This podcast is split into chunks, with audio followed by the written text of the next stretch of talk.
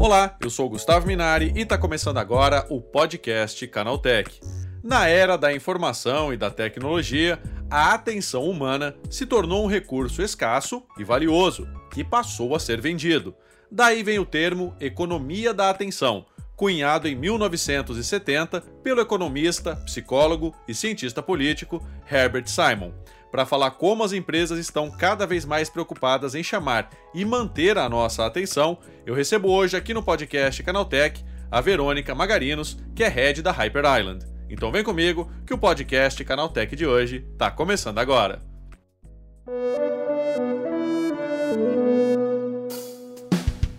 Olá, seja bem-vindo e bem-vindo ao podcast que atualiza você sobre tudo que está rolando no incrível mundo da tecnologia.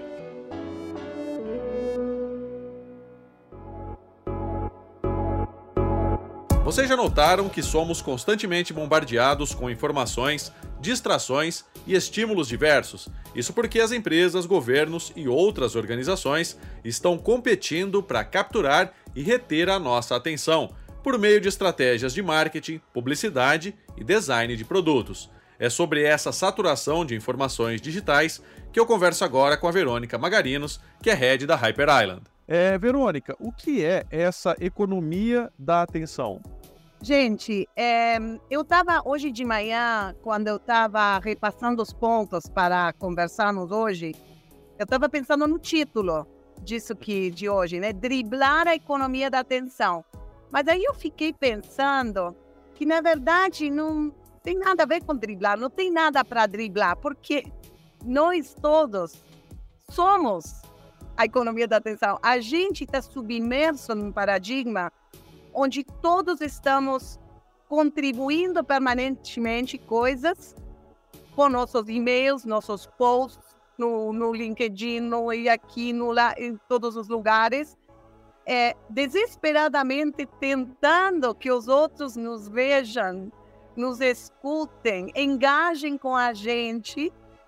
É, então me fez lembrar esse, não sei se é um ditado, mas que diz: você não está no trânsito, você é o trânsito. Uhum.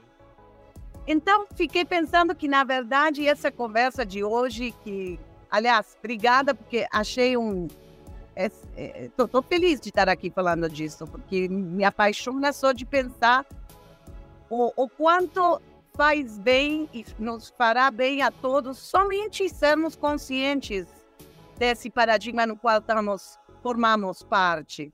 Sabe aquela coisa dos peixinhos que estão tá na água, mas nem percebem que estão tá na água? Você pode tomar decisões se você não percebe, né? Então, essa conversa, para mim, tem o objetivo realmente de como é que a gente pode navegar melhor e prosperar nesse, nesse cenário. Então, quando eu falo de prosperar, o que quer dizer? Quer dizer poder fazer aquilo que todos nós, como seres humanos, queremos tanto fazer, que é estabelecer verdadeiras conexões com as outras pessoas.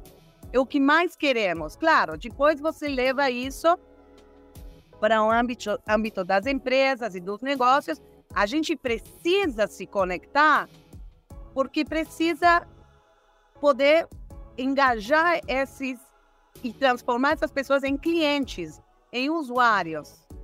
Mas a gente não vai engajar cliente nenhum ou transformar pessoas em clientes usuários se não conseguimos estabelecer e cada vez mais uma relação com mais significado que seja uma relação que as pessoas possam se sentir é, que estão olhando, enxergando elas. Essa palavra maravilhosa que tem em português, que não tem em espanhol e outros idiomas, que é enxergar, que não é a mesma coisa que ver, certo? Uhum. Se sentir, se sentir enxergado realmente quando algum uma experiência com uma marca, com uma empresa, você se sente que estão atendendo realmente de forma respeitosa e harmoniosa alguma necessidade sua, isso é o máximo como experiência de usuário, certo? Então, se colocando do outro lado, como é que a gente consegue isso? E aí tem, tem é, um conceito que talvez vocês devem ter ouvido falar, que tenta descrever aquela ida e vinda quando você tem uma relação, se conecta com alguém. Porque só a palavra conectar-se já implica que tem duas coisas, né? Dois polos. Hum. Então, tem uma ida e uma vinda, certo? E essa ida e vinda tem, tem uma palavra que descreve isso, que é rapport, que vem de rapporter, do, do francês. Talvez vocês, não sei, talvez vocês usaram essa palavra alguma vez como, ah, eu, eu tive super bom rapport com fulano, com mengano, ou é, ela, ela estabeleceu um, um, um, bom rapport com, com a audiência, e, e, como essa descrição de ah, ela teve uma boa onda, fez uma conexão. Uhum. E poucas vezes a gente para para pensar, mas como é que fez isso, né? Porque é como que a gente tem isso, pelo menos até agora na minha cabeça era meio como, ah, acontece. Sabe quando você fala, ah, eu tive química com alguém, ou não tenho química, não, não tenho pele, com essa pessoa não dá, ou dá, ou que bom que a gente, por alguma razão não explicada, isso funciona. Agora, essa, nessa conversa, o que talvez seria interessante é poder dizer, beleza, a gente está submerso nessa economia da atenção, nesse mundo barulhento, nesse mundo é, de, de, escassez de atenção para cada um de nós. É, como é que nós podemos usar isso que acabo de, de mencionar, que é o rapport, essa conexão que se dá, às vezes, de forma mais intencional? Como é que eu posso trazer isso não somente para eu me conectar com outros indivíduos, mas talvez no âmbito organizacional para eu conseguir como empresa, como marca me conectar com meus usuários. Agora, eu acho importante também é, dizer um pouquinho, é, descrever um pouquinho mais esse paradigma no qual estamos, porque é bem interessante e desafiador. Porque não somente é um ambiente barulhento onde tem dos 8 bilhões de pessoas que estão nesse mundo, eu não sei qual é a, a, a, a quantidade que já tem um canal, uma plataforma, tem o que dizer e que dizê-lo para o mundo. Então, tá todo mundo falando ao mesmo tempo, querendo que nos escutem. Mas a gente conta com muito pouco da porcentagem da atenção das pessoas. Quantas pessoas, Gustavo, você acha que estão nos escutando hoje? Olha, mais ou menos, se a gente pegar aí um dia bom do podcast, é, a gente tem no primeiro dia aí 3 mil pessoas, 4 mil pessoas. Dessas 3, 4 mil pessoas, qual a porcentagem da atenção delas que nos estão dando nesse momento? Que quanto, até que ponto estão realmente escutando a gente? Com quanta, com quanto do da quantidade de, de energia e atenção delas é, a gente conta, né? E é importante entender que a energia, e eu falo de energia porque prestar atenção leva muita energia, concordam? Sim. Muita energia, não, não é uma coisa que você faz tipo reflexivamente. Não, o cérebro não quer estar focado. Quer estar assim, né, navegando em todos os estímulos que não faltam. Então, leva muita energia. A gente tem uma quantidade de energia limitada. Então, é importante nós, é, eu não gosto de dizer é importante, é importante, tudo é importante, mas a gente saber que é limitado, então gerenciar aquilo e sermos muito, mas muito intencionais na forma como investimos essa atenção em quem investimos essa atenção, porque todo mundo quer a nossa atenção. E se a gente não decide em quem vai investir essa atenção, outros vão decidir por você. Outros vão determinar sua dieta de informação, outros vão determinar o que você faz, né, as, as decisões que você toma, porque outro assunto para acrescentar um pouquinho de complexidade nisso tudo é que a gente toma decisões com apenas 0,0005% de consciência de nossos pensamentos. O resto é todo inconsciente. Então, é, a gente tem que. Isso, isso tudo tem uma, uma forma de contorná-lo. E eu, eu vou falar um pouquinho o que você pode fazer para é, exercer e criar esse rapport que se baseia em ter uma maior é, intencionalidade no uso da sua atenção e, seu, e, seu, e sua energia. E por que, que é importante é, você ter esse senso, essa clareza? Porque como, com, com qualquer coisa que tenha a ver com nós como seres humanos, quando a gente fala de, de, de como a gente se mexe nessa vida humana que tocou a gente viver, nesse momento, nesse lugar, a gente, é, ou, ou como a gente é, se reflete para fora e começa o que vai dando forma à sua realidade. Se eu me conheço, se eu estou em sintonia e consciente de como eu me sinto, das minhas emoções, daquilo que me, que me dá energia, aquilo que me tira, tem muita mais chance de que vou entender os outros. Você acha que atualmente a nossa atenção ela pode ser considerada uma mercadoria? Totalmente. Eu acho até que deveriam pagar a gente por nossa atenção. Totalmente. Deveriam pagar a gente porque é a porta de entrada para que aconteça um monte de coisa. Uma vez que você tem minha atenção, gente, eu te abri a porta. Mas como é que você vai captar minha atenção num mundo barulhento como é, bombardeados por um monte de coisa que concorrem entre elas, é, e eu te dando meu 20%, se é que te dou. E Verônica, né, em 2017, é, o então presidente executivo da Netflix, né, ele disse que o maior concorrente do streaming era o sono. Né? Você acha que essa declaração tem tudo a ver com o momento que a gente vive hoje? É, esse, é, essa declaração dele foi muito legal e forma a gente usa muito como uma explicação para o job to be done. Qual é o job que vai fazer seu produto ou serviço qual é o valor que seu produto serviço vai acrescentar para seu cliente? E quais, quem são seus concorrentes não óbvios? Gente, quando eu penso na, na economia da atenção e como e a, e a nossa atenção como um dos maiores valores a serem conquistados pelas pessoas, parece que todo vira concorrente, né? E quanto mais se conhece o que está por trás e como nós operamos, nós seres humanos, o quanto, como nós pensamos, que coisas entram e determinam é, a nossa capacidade de foco.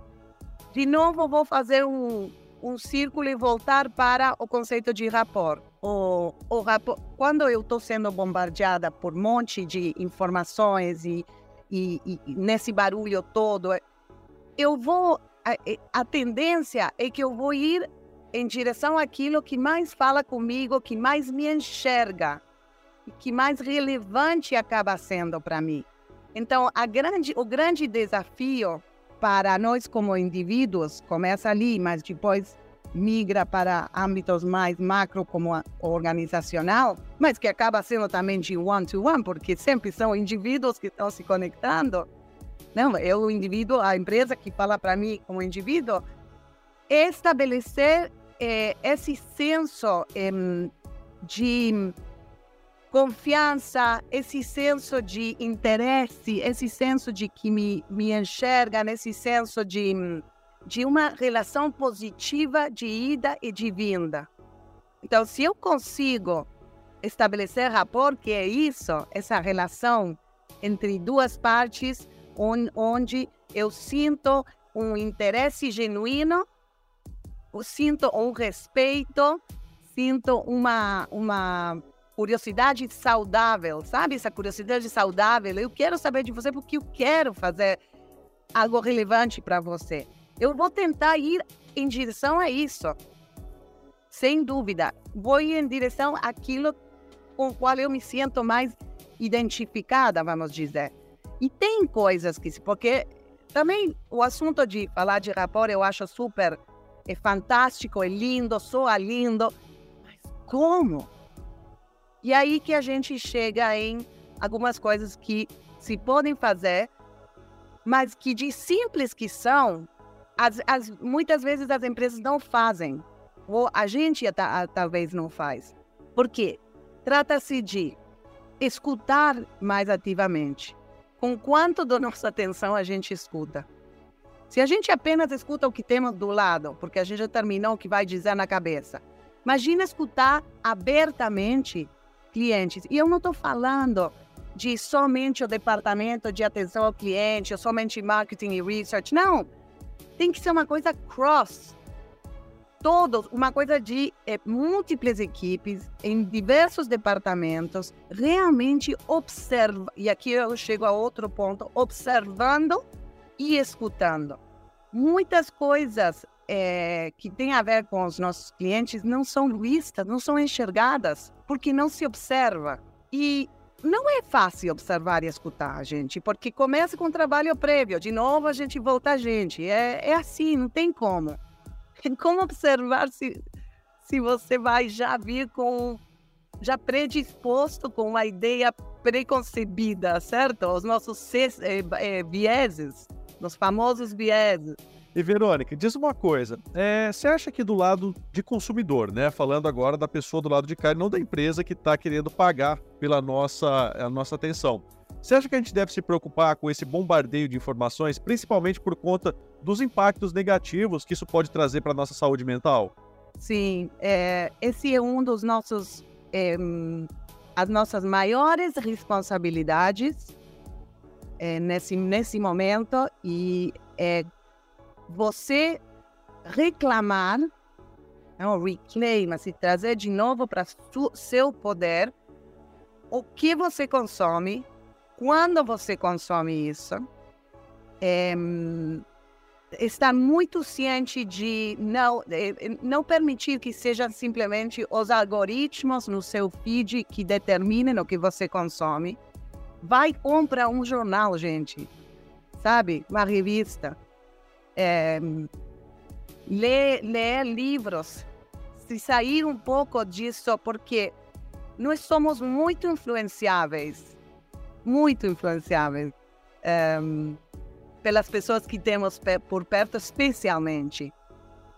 Então, eh, se a gente deixar nas mãos do flow as coisas, a gente vai ser alimentado por uma dieta de informação e de ideias e de pontos de vista, de conteúdo.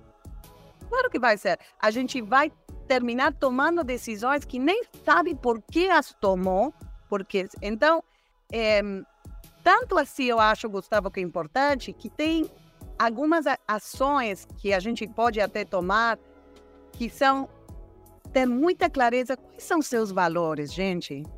E depois que você sabe os seus valores, você determinar sua dieta é, dos que você vai consumir, consumir nos meios, que você vai ler. O que que é, e, e, não não porque você quer é, com, pelos viés de confirmação, confirmar o que você pensa, mas de, você intencionalmente decidir, eu quero, tá, vou ler uma coisa totalmente contrária, beleza, lê, é muito bom para o cérebro isso. Mas você decidir.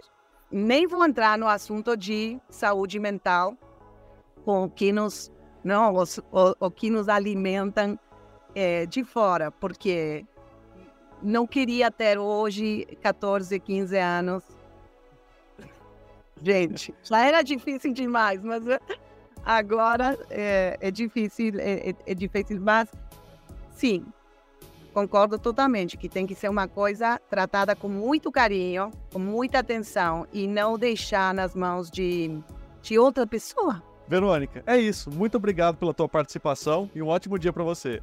Obrigada a vocês, obrigada. Tá aí, essa foi a Verônica Magarinos falando sobre como lidar com a economia da atenção num mundo cada vez mais saturado de informações. Agora se liga no que rolou de mais importante nesse universo da tecnologia no quadro Aconteceu Também. Chegou a hora de ficar antenado nos principais assuntos do dia para quem curte inovação e tecnologia.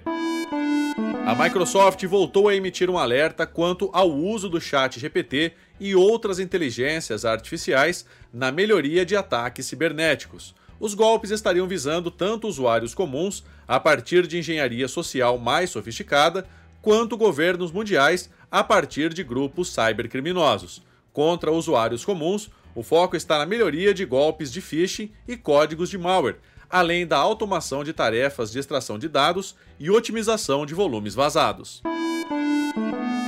O Reddit, uma das principais redes sociais da internet da atualidade, teria assinado um contrato de licença para dar permissão a modelos de inteligência artificial de serem treinados a partir do conteúdo criado por sua comunidade.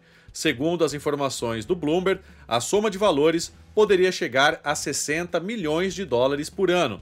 A rede social ainda não liberou nenhum tipo de comentário ou anúncio oficial sobre o assunto, que teria sido recebido com reclamações por parte dos usuários.